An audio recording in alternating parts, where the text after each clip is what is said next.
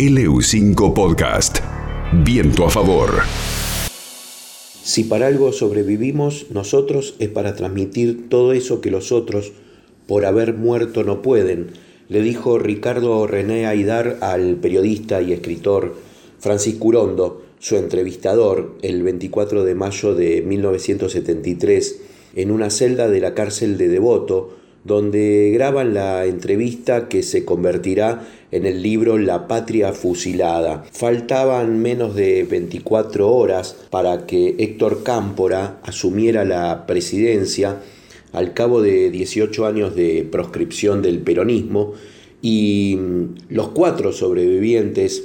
de los tres, perdón, sobrevivientes de la masacre de Trelew y el periodista eh, también iban a quedar en libertad.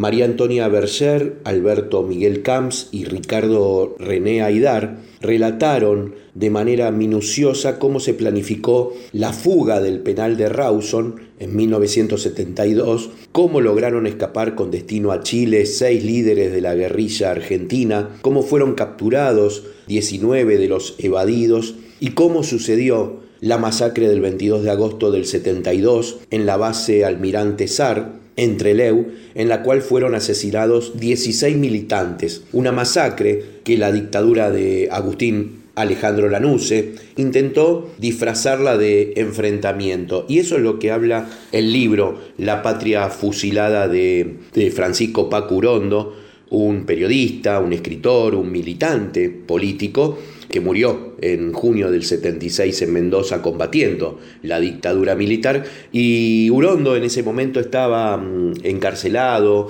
en la cárcel de Devoto y ahí se reúne ¿no? con estos tres sobrevivientes de la masacre de Trelew que da origen, esta charla, esta larga charla, da origen a este libro La Patria Fusilada que se reedita en estos días por la editorial eh, Fondo de Cultura Económica. Recordemos que el 22 de agosto del 72, en la base naval Almirante Sar, fueron asesinados estos 16 presos políticos que habían sido trasladados hasta allí seis días antes, luego que se efectivizara una acción conjunta de las organizaciones FARC, Fuerzas Armadas Revolucionarias, el ERP, Ejército Revolucionario del Pueblo, y Montoneros, que permitió la evasión de seis jefes guerrilleros, entre ellos Mario Roberto Santucho, Roberto Quieto, Enrique Gorriarán Merlo, Fernando Vaca Narvaja, Domingo Mena, Marcos Osatinsky, que estaban recluidos en la cárcel de Trelew. Los seis, tras abordar un avión civil previamente secuestrado por un grupo comando, lograron refugiarse en Chile, gobernado por ese entonces por el socialista Salvador Allende.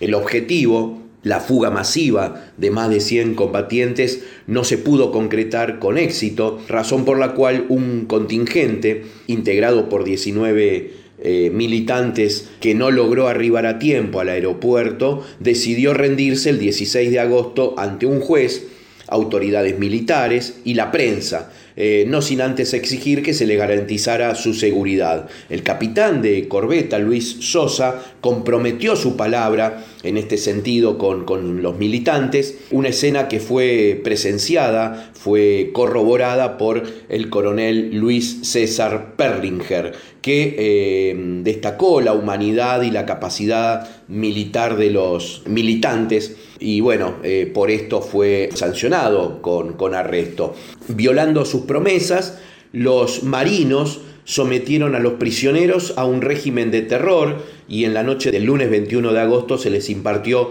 una orden insólita que fue salir de sus celdas con la vista fija en el piso y detenerse ante la puerta en dos hileras de uno en fondo. Fue entonces cuando los uniformados comenzaron a disparar sus ametralladoras y bueno, recién al amanecer comenzó a construirse eh, la mentirosa versión oficial de los sucesos, según la cual el montonero Mariano Pujadas habría intentado arrebatarle la pistola al capitán de corbeta Luis Emilio Sosa, fábula que de alguna manera sirvió para explicar la brutalidad de esta masacre. Berger, Camps y Aidar estaban malheridos, pero pudieron salvar sus vidas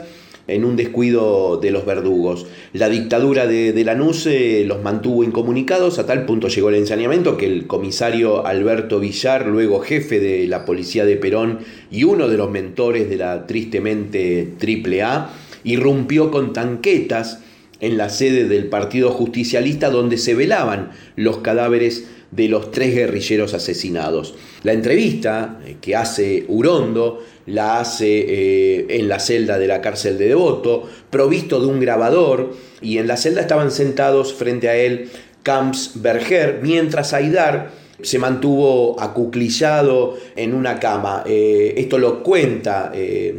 Urondo en este libro, La Patria Fusilada. El poeta y periodista Urondo fue haciendo algunas preguntas breves para no distraer el hilo del relato de los protagonistas que hablaban en voz baja y en forma pausada. En ese momento, Urondo lo que rescata es la compenetración que tenían estos tres sobrevivientes de la masacre de Trelew para contar los hechos, que de alguna manera se conocieron a través de, la publicación de este libro en 1973 y en sus distintas reediciones como la que actualmente está eh, saliendo por estos días. Los detenidos contaron todo esto con lujo de detalles, cómo fue esa masacre y lo que también Urondo rescata es el clima festivo que estaba alrededor de esa celda en horas, todos los presos políticos que estaban tanto en, la cárcel de Devoto como en otras cárceles del país iban a obtener la liberación de todos los presos políticos cuando asumiera Héctor Cámpora la presidencia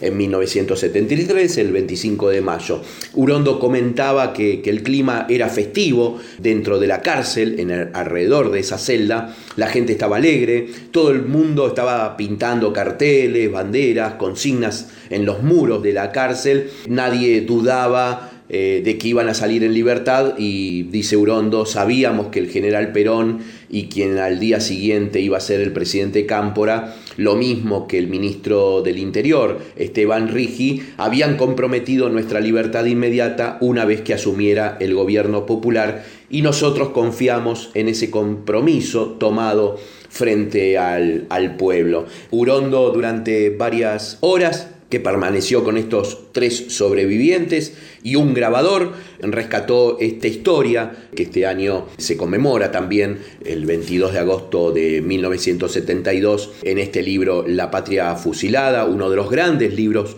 periodísticos, de investigación también, ¿no? De Francisco Urondo, un, gran escritor, un gran periodista, que también fue víctima de la última dictadura militar cuando fue eh, asesinado en una esquina de Mendoza, enfrentándose a un grupo de tareas durante la última dictadura militar. El libro La Patria Fusilada, que se publicó en 1973, se publicó en esa primera edición eh, por la revista Crisis, que dirigía en aquel entonces Vicente Citolema y estaba también en el consejo de redacción Eduardo Galeano, Juan Gelman, entre otros periodistas y escritores. Se reedita ahora en esta edición de El Fondo de Cultura Económica, un libro que forma parte de la historia, de la triste historia de la Argentina de los años 70. LU5 Podcast.